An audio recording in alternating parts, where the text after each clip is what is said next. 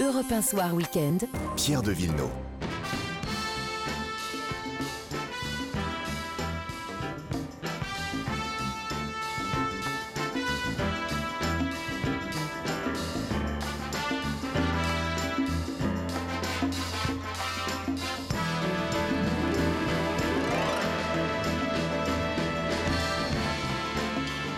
Bienvenue, nous sommes pas en 1976 mais nous sommes bien en 2023 et pourtant cette musique n'a pas vieilli bien sûr la musique de Rocky pour ce panorama spécial sur la boxe puisque en salle en ce moment vous pouvez aller voir l'énième épisode tiré de la saga euh, Rocky, euh, ce Creed numéro 3 qui est un spin-off, on va en parler avec mes invités. Bonjour à Jean-Philippe Lustig.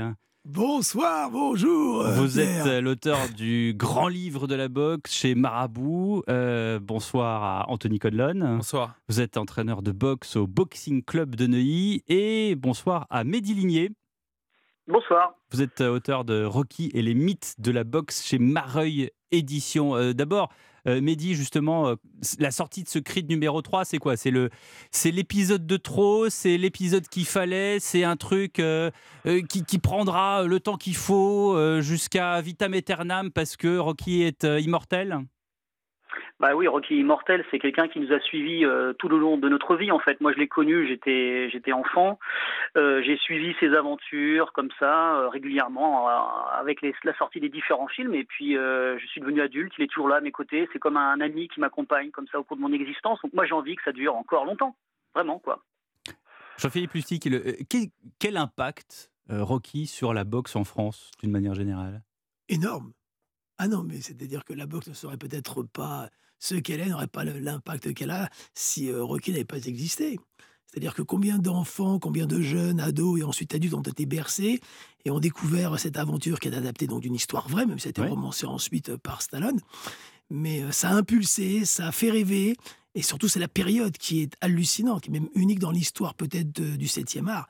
Être capable de faire une saga sur 40 ans avec le même personnage entre son premier 76, primé donc aux Oscars, et jusqu'à Rocky Balboa euh, en 2006, lorsqu'il est un boxeur comme lui, qui est sur le retour, qui revient, euh, alors que c'est un vieux retraité déjà, et ensuite elle se poursuit maintenant avec Creed Mm. dans un registre similaire, mais on peut partir encore pour une saga qui peut durer 20 ans, Oui. 30 ans. Non mais C'est les poupées russes non, non, mais voilà, je, je trouve ça dément et ça fait un bien fou. Après, on pourra y mettre des commentaires, des critiques sur euh, la dimension euh, cinématographique, historique, pugilistique.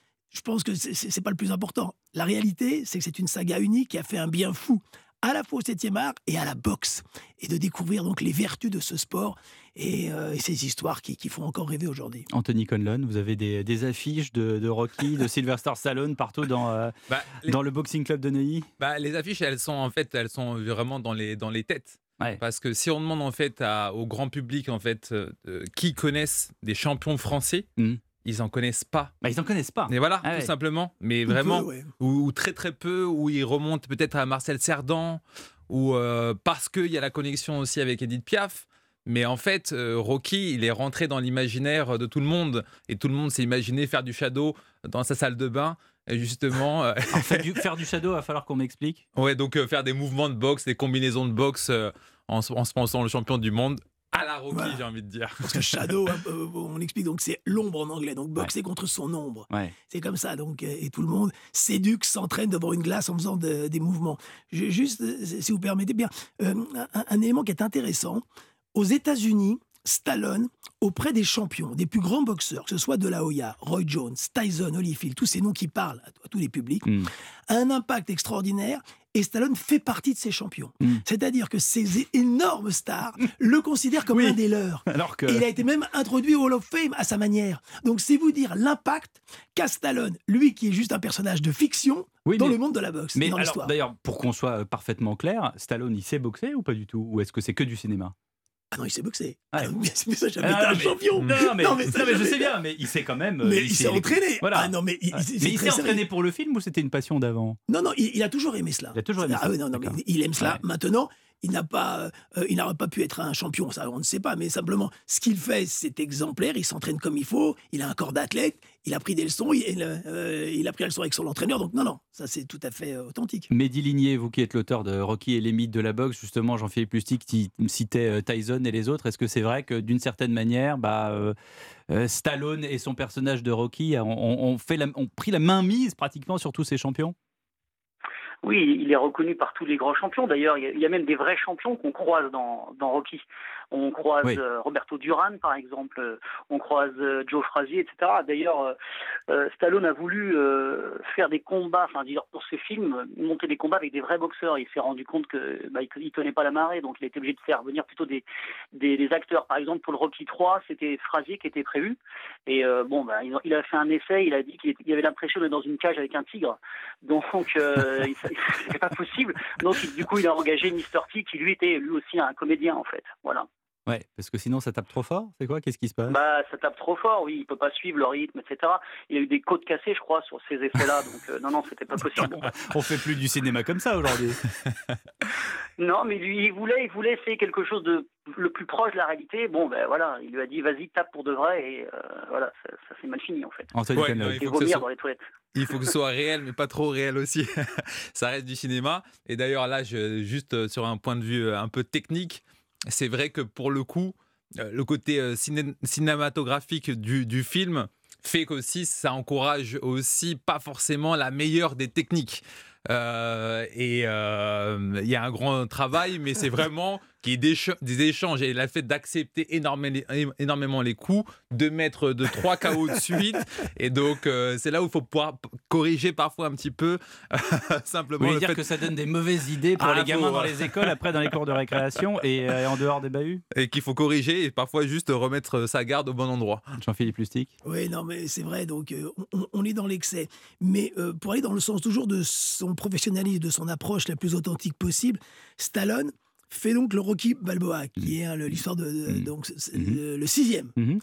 Et euh, le, combat se déroule au Madison Square, bon Madison pas du tout, au MGM Grand de Las Vegas. Pourquoi mm. je vous raconte ça? Parce que j'y ai assisté. Nous sommes en novembre 2005. Mm-hmm. Il y a un championnat du monde donc de Bernard Hopkins qui va disputer un, nouveau titre mondial. Euh, à l'époque, il est champion du monde des poids moyens. La pesée officielle du combat se déroule la veille du combat. On est au MGM Grand, cette salle de spectacle est une sorte de Bercy intégrée à l'hôtel MGM de Las Vegas. Oui, qui est une salle de spectacle où il y a des, chanteurs qui viennent. Exactement, et, surtout beaucoup de combats de boxe aussi depuis son inauguration en 1993. Forman y a boxé. Et qu'est-ce qui s'est passé? Je, retourne après la pesée donc officielle parce que je suis envoyé par un des médias et je dois envoyer des éléments, notamment euh, une interview et puis un plateau que j'ai fait. Et je reviens dans la salle. Elle est coupée en deux et là il y a un tournage et je ne sais pas ce qui se passe. Grâce à mon accréditation je, suis sur le tournage et je découvre la conférence de presse et la pesée du film de Rocky Balboa. Mais c'est génial. Et, il s'était entouré à la fois donc de boxeurs. N'oublions pas qu'il y a eu un adversaire de Roy Jones qui joue dans le film, qui a été un champion du monde en poids mi-lourd, qui est son adversaire. Il a utilisé la presse américaine qui était avec moi durant la pesée, qui cette fois avait changé de badge et devenaient les journalistes officieux du mmh. film. Mmh. Et donc, il a reproduit la même séquence avec les mêmes acteurs. Et moi, j'ai assisté à tout cela. Vous, auriez presque pu être dans le film, Jean-Philippe. Oui, presque. non, mais bon, non, non, mais l'anecdote. Vous incrustez. oui, quelque part. non, mais c'était impressionnant. Et il faut continuer dans, cette anecdote plutôt savoureuse. Il va venir en France lancer le film. Il sera à l'hôtel Ritz. Et, d'ailleurs, après, je m'occuperai de la promo, etc. Et je le rencontrerai à, nouveau et, et rencontrerai aussi son homologue, en l'occurrence celui qui faisait la version française. Ah oui, le doublage. Et le doublage. Et les deux se rencontrent toujours à la conférence de presse. Enfin bon, c'était assez extraordinaire. Et rencontrer Stallone, oui, c'est vrai, ça fait rêver. Mais là, là, Creed 3, il n'y a plus Stallone. Donc euh, c'est quand même euh, c'est un manque, non, euh, Mehdi Ligné oui, euh, apparemment. Euh, enfin, j'ai pas encore vu le film, mais évidemment, il n'est pas à l'affiche. Et je pense qu'il y a eu un petit euh, contentieux entre entre ah. la réalisation et Stallone, qui apparemment développerait aussi des, des projets bah parallèles. oui, parce que là, en plus, il, il, sort dans un, il, sort à peu près au même moment dans un autre film qui a rien à voir, justement, où il joue le rôle d'un truand. voilà, donc ça n'a plus rien mm. à voir. Il est producteur du film, cela dit, hein, je crois savoir. Pense que oui, mais euh, il y a des projets de, de préquels, par exemple, sur une série qui parlerait de l'enfance de Rocky. Euh, il y a, il y a d'autres, il y a d'autres sujets comme ça qui sont développés. Je ne sais pas où c'en est euh, au niveau de la, de la production, mais voilà, il y a toujours tout Bon. un bouillonnement autour de Rocky, quoi. Bon. Ça s'arrête jamais. En attendant, la boxe, Rocky, c'est une chose, puis la boxe en France, c'en est une autre. On va en parler aussi parce que c'est le sujet du jour. J'ai l'impression, Anthony Conlon, que, que la boxe est devenue un peu tendance. C'est-à-dire que même la jante féminine qui, euh, avant, avait peur de, se casser le nez, hein, tout simplement, bah, maintenant, on, vient, euh, non pas sur des talons de 14 cm, mais euh, parce que je vais encore recevoir des mails de vous êtes misogyne, vous êtes ceci, vous êtes cela, euh, vous avez donc aucun égard, etc. Mais non, effectivement, hein, je crois que ça devient un truc très, très tendance. hein. Ah, c'est très tendance. ça fait déjà quand même peut-être 5-10 ans que ça se développe quand même très bien en France, que ça reprend. Parce qu'il quand même, il faut Il y a savoir. eu une période de, de, de down. de Bah, il y a une période où Ouais. déjà c'était plus euh, un, un sport montré à la télé. Mhm. Euh, c'était euh, vraiment réservé à vraiment un microcosme C'était presque un sport de niche, quoi. complètement. Et Mhm. puis c'était un, c'était un sport qui restait quand même un sport euh, dit de quartier. Mhm. On ne trouvait pas des salles de boxe, entre- ou très rarement à l'intérieur de Paris, ou peut-être qu'il y en avait 3-4. Mais les salles de boxe, elles étaient vraiment euh, dans, dans les banlieues. Et maintenant, on a 10, 15 salles à Paris et ça se développe de plus en plus. Et comment est-ce que vous expliquez ça? Ah ben, c'est qu'il y a eu vraiment déjà une, évolution, et une adaptation de la boxe, des entraîneurs, des salles qui ont aussi accepté de faire beaucoup plus de la boxe pour les enfants, ce qu'on appelle la boxe éducative, euh, d'intégrer et de réfléchir au fait de mieux intégrer en effet les femmes, qui maintenant font, sont le tiers du nombre de, de- de licenciés. Donc euh, sur 60 000 licenciés en France, il y en a 20 000 qui sont, qui sont des femmes. Euh, et, et- et notamment aussi le fait quand même que la boxe dans ce côté tendance, soit devenue aussi la boxe un peu chic. Ouais, Moins la vertu compétitive que aussi plus la vertu, je viens pour un équilibre mental, physique, et, les gens découvrent que c'est un sport qui est très complet euh, aussi. Jean-Philippe Lustig. Oui, ce qui est intéressant, c'est la différence qu'il y a entre le manque de médiatisation de la boxe sur un plan de niveau de performance. Des champions peu, peu éclatants ou peu connus, et manque de popularité et manque de visibilité pour les médias et pour le public qui ne sait pas qui est le champion du monde, en dehors de quelques spécialistes, ou quand, quand aura lieu c'est la même le chose pour le ski ou pour euh, deux, trois choses oui, quand même. mais, hein. mais le, le problème de la boxe, c'est qu'elle est un peu confuse. Au Et elle est- biathlon. euh. ouais, oui, enfin, il y a eu un champion Martin Fourcade qui a mais- rayonné. Bon, après, euh, oui. Oui, non, mais c'est vrai, mais simplement, la, la- la- la boxe, euh, on, on a du mal à savoir parce qu'il n'y a pas un calendrier établi de compétition, parce qu'on ne sait pas quel est le prochain match. Yoka, qui aurait dû être la star, incontesté, incontestable. On a vu ce demi-échec, pour ne pas parler d'un échec total en espérant qu'il puisse euh, gagner et repartir. À quel moment? Ah, L'échec, c'est dès, dès les premiers combats et dans, Mm. la- dans la- de ce qui a été mis en place. Mm. Voilà ce qu'on peut regretter. Après, c'est lui qui est sur le ring, c'est lui qui détient la vérité, quel est son engagement et sa volonté d'aller au plus haut niveau. Ça, c'est un, un autre débat. Et, et la boxe, donc, finalement, elle est donc peu médiatisée, peu à la lumière. Et de l'autre, comme le disait si bien Anthony, il y a un développement énorme de cette boxe loisir, à la fois sous forme de licence ou pas, de ces clubs privés. Tout le monde boxe, c'est branché, c'est in. Avant, ça avait une sale image, c'est fini ça. Et il y a une mixité entre donc un peu le CSP+, mixité sociale, voire religieuse, femmes, hommes. C'est- vraiment, c'est un phénomène assez incroyable. C'est fédérateur, vous voulez Ah, dire. mais complètement. Ouais. Mais parce que il y a les vertus du dépassement, la fierté de mettre les gants, la fierté de donner un coup, la fierté de monter sur les cordes, de, enfin de monter sur le ring et de traverser. Il y a toute une sorte de mythologie là, et on est fier de faire de la boxe. On l'a vu pendant le confinement, dans le bois, dans les parcs, le nombre de gens qui tapaient avec leur coach. Mm. Ah, c'est c'est incroyable. Donc, Mm. donc c'est à la fois encourageant, ça fait du bien à ce sport qui est peu visible, Mm. curieusement. Anthony Entre 2000, déjà entre 2010 et, et aujourd'hui, on est passé de 30 000 à 60 000 licenciés. Licencié. Et ça, Et c'est il faut être licencié pour boxer ou non, pas justement, ça, c'est sans compter tous les clubs Ah oui. euh, loisirs, j'ai envie de dire, euh, qui se sont développés dans toute la France. Et euh, en quoi ça consiste la licence? Ça permet de faire quoi en plus des La licence, c'est essentiellement, déjà, quand on fait partie d'un des club matchs? Affilié, euh, c'est essentiellement une obligation. Mhm. Donc, ça, c'est des clubs, on va dire, traditionnels. Mais en plus, c'est surtout de faire de la compétition, Mhm. qu'elle soit éducative, amateur ou professionnelle. Mhm. Aujourd'hui, il y a euh, 5000 boxeurs amateurs. Ça n'a pas bougé. Euh, Il y a environ entre 300 et 400 boxeurs professionnels. Ça n'a pas bougé depuis 10 ou 20 ans. Donc, c'est pas ça qui change. Ce qui change, c'est véritablement les enfants et la boxe éducative. C'est-à-dire qu'il a fallu aussi former véritablement aussi les, les coachs de boxe qui étaient avant Bah, vraiment ça, oui, sur la compétition. Et puis les clubs aussi qui, qui se sont adaptés sur comment on fait pour accueillir des femmes. Il faut savoir quand même que, ou rappeler que la boxe féminine a été seulement introduite en 2012 au Mhm. JO de Londres Mhm. Et qu'à partir de là, avec une championne comme euh, Sarah Oramoun et plus récemment en 2016 avec Estelle Mosley, eh ben, c'est quand même aussi des nouveaux rôles modèles. C'est ça, ce Euh. sont des icônes qui font que bah, ça draine les gens, ça les entraîne pour euh, une aventure nouvelle. Complètement. Et est-ce qu'il y a aussi euh, toute une facette, euh, j'allais dire, Instagrammeuse? Est-ce que les réseaux sociaux font que certains... euh, euh, ce, ce sport-là apparaît de plus en plus visible parce que c'est comme ça que ça marche aussi. Et alors, Non, non, mais vous rigolez. Mais... Non, Bah, mais- justement, moi, Ah moi, bah. je, je rigole juste. alors moi je rigole, mais j'ai une réponse. Maintenant, je sais pas. vraiment. Non, mais... Non, mais, ah, mais, mais moi, je pense que c'est le, le, le handicap de, le handicap de la boxe. C'est-à-dire qu'il n'y a pas de. Si la boxe, elle doit être impulsée encore plus et maintenant viser plus haut, parce qu'il n'y a pas non plus un, un domaine économique ou financier de gros partenaires, de grosses marques qui s'associent à ce sport-là. Mm. C'est un problème également. Mais ça va venir, non? Mais oui, mais sur, le- sur le digital, la boxe, ce côté un peu ancien, il est inexistant. Seules certaines influenceuses qui vont se mettre en scène et qui sont fiers de taper au sac.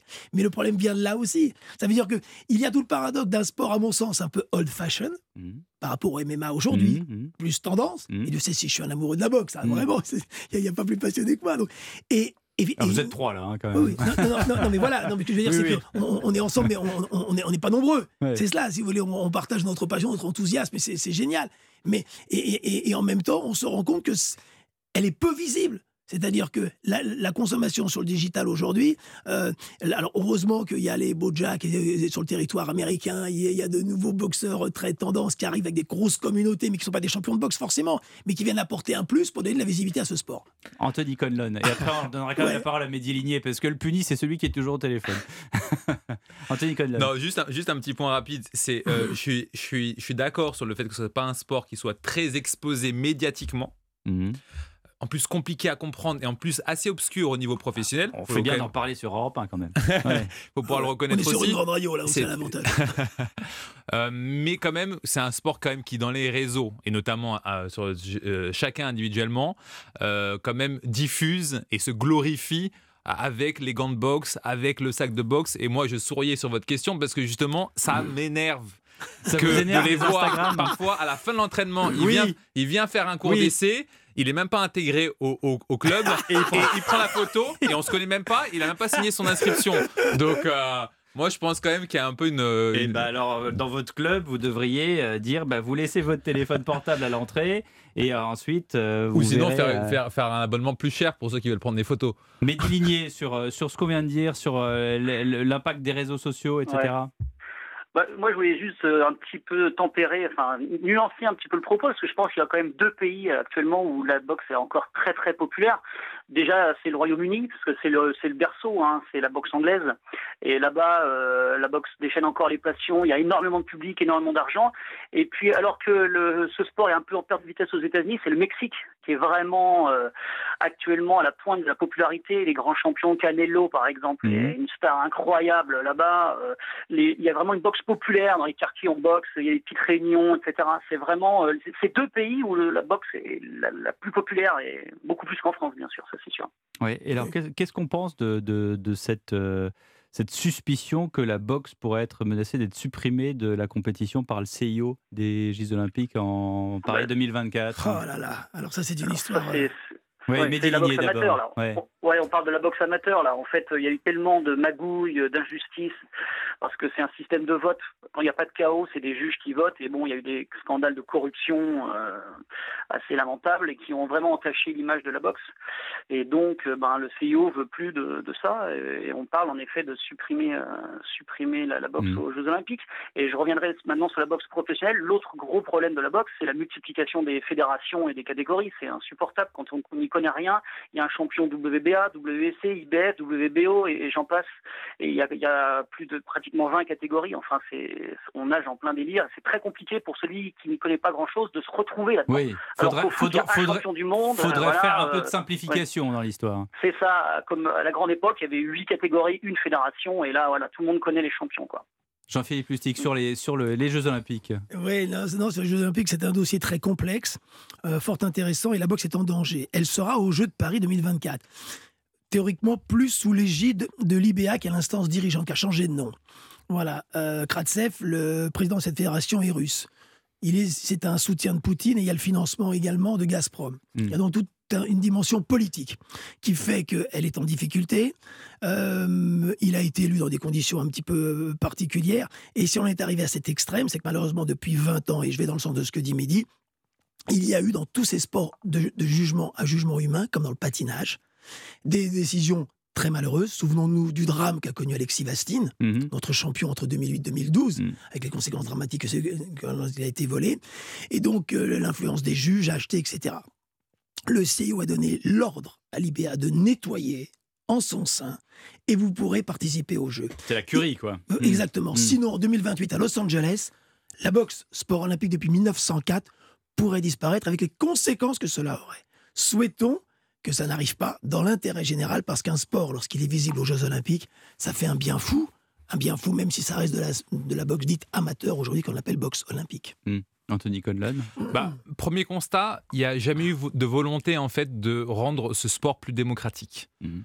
Si je pose la question de savoir qui sait comment un combat de boxe est jugé Mhm. et noté, Personne à ne part sait. les puristes, et Ouais. même moi, après avoir boxé euh, quelques années, je l'ai découvert euh, après, après quelques années de pratique. Mm. Donc ça démontre vraiment qu'en fait, qu'on est au croisement entre en fait finalement un sport qui se développe dans sa pratique, mais où des anciennes méthodes persistent. Il y a un conflit un petit peu entre les deux.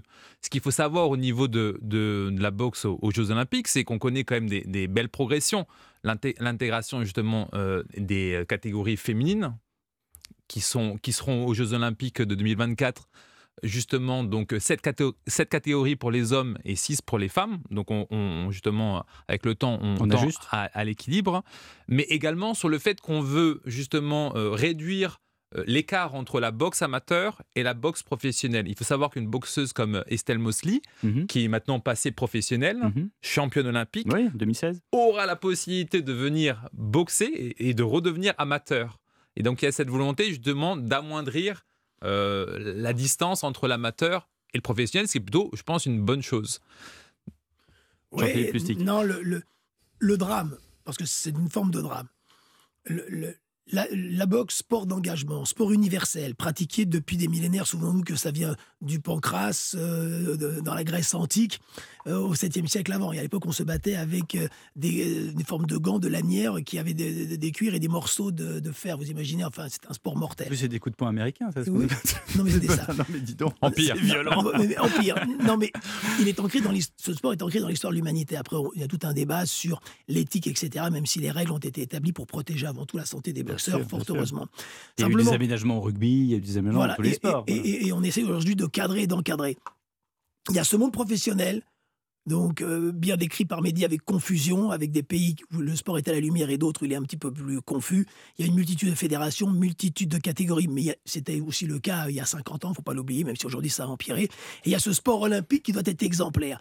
Et cette notion d'exemplarité est indispensable pour que la boxe puisse poursuivre son aventure. Et, pour ça, il faut qu'il y ait une remise en question. Certes, on réduit le, le- je dirais, le fossé qu'il y a entre la boxe dite amateur ou olympique aujourd'hui et le monde professionnel. Mais le fait aujourd'hui que l'olympisme accueille tous les sportifs du monde depuis maintenant 30 ans, il n'y a plus de barrière entre le monde amateur et le monde professionnel. Il faudrait donc souhaiter que les choses puissent au- au- aujourd'hui s'apaiser Ouais. et qu'il y ait une prise de conscience. Après, dans, le, dans, dans ce domaine-là, et malheureusement avec ces jeux politiques aujourd'hui et économiques, il y a d'autres éléments qui nous échappent. Revenons au centre, il y a un sportif, qu'il soit russe, qu'il soit ukrainien, qu'il soit coréen ou français Mmh. ou américain Mmh. ou mexicain, son engagement est total, sa volonté de se surpasser est totale, et après il peut être victime de ces jeux-là, et, ça, et, de ces jeux justement, et c'est pas un jeu de mots que dire ces jeux-là, et ça c'est terrible. Anthony Conlon, euh, pour ceux qui nous écoutent et qui voudraient, euh, puisque je pense qu'on a tous donné envie euh, de découvrir à tout le moins ce, ce sport, méconnu, en tout cas pas assez connu plutôt, euh, ça coûte combien pour boxer d'une manière générale, pour commencer euh, Une séance, deux séances, et puis après, peut-être une fois par semaine, une fois par mois Alors, ça peut être très variable aujourd'hui. On va dire que déjà, sur une licence dans un club Mhm, traditionnel, on est entre 100 et 200 euros. D'accord Euh, voilà, la cotisation euh, coûte environ 40 euros. Euh, maintenant, on a des clubs qui montent. Oui, oui, ah bah, évidemment, il y a toujours du luxe partout. ju- Voilà, jusqu'à 1500 euros. Ouais. Et alors, euh, et l'équipement, donc euh, après, on non, a dit qu'il n'y avait pas vraiment un brand name pour l'équipement, comme il y a des, j'allais dire, des marques qui sont évidentes pour d'autres sports. Non, Euh, ça, ça, ça- ça montre vraiment l'évolution un peu de ce sport parce qu'il y a quand même maintenant. On a le droit de citer des marques. ça dépend. Si vous en citez trois, vous avez le droit. Voilà, il faut citer trois, c'est ça. voilà. La chose, c'est que je ne connais pas les bonnes. Mais en tout cas, on a les grands distributeurs et euh, voilà, qui, qui ont réalisé des gants maintenant qui sont à, qui sont à 20 euros. Voilà. On les trouve avec une facilité, ce qui n'était pas le cas Ouais, avant. Et Donc on ça- peut boxer euh, de manière safe, en fait, euh, sécuritaire avec ça. Non, Voilà. non, mais c'est c'est- Ouais. là où je, où, où je on rejoins n'est pas obligé d'aller sur des grandes marques. Voilà. Voilà, et Mm. puis c'est c'est d'une facilité, c'est c'est ça, c'est c'est un sport universel parce qu'on a besoin juste d'une paire de gants, que la paire de gants elle peut être prêtée à quelqu'un. Bon, après, il faut un protège-dents, c'est toujours quand même mieux pour. Et que tout le monde peut pratiquer. hein. Ouais. C'est c'est- Ouais. c'est important, Oui. c'est- c'est- cette notion C'est de d'éducation, 7 de, à pratique. 77 ans, euh, Jean-Philippe Au-delà aujourd'hui. Ouais, ouais. Au-delà. Et, et, même aujourd'hui, euh, pour des personnes qui ont une mobilité réduite, euh, qui ont des, problèmes de, euh, santé, d'équilibre, qui sont amoindris euh, physiquement, la boxe, elle est aujourd'hui, la boxe à handicap, elle existe aujourd'hui. On peut boxer, on peut être sur une chaise et on, boxe aujourd'hui. Il y a aujourd'hui des process qui sont mis en place. Et donc, elle est vraiment porteuse de- de- d'extraordinaires vertus. À tous les niveaux, cette notion juste de mettre les gants. Puis si vous permettez, je dirais cette phrase qui n'est pas de moi, mais celle d'un grand entraîneur qui a dit boxer, c'est serrer les poings sans haine. Et je trouve que ça, c'est un élément qui est important. Donc, voilà, très important, voilà, très sans important. haine, et alors, on va tous boxer sans haine. euh, On va se rendre justement au Boxing Club de Neuilly ou ailleurs. Merci à vous, Anthony Conlon, d'avoir été avec nous. Merci, Jean-Philippe Lustig. On peut lire le grand livre de la boxe. C'est publié chez Marabout. Et merci à vous, Mehdi Ligné, auteur de Rocky et les mythes de la Merci. boxe. C'est tout pour ce soir.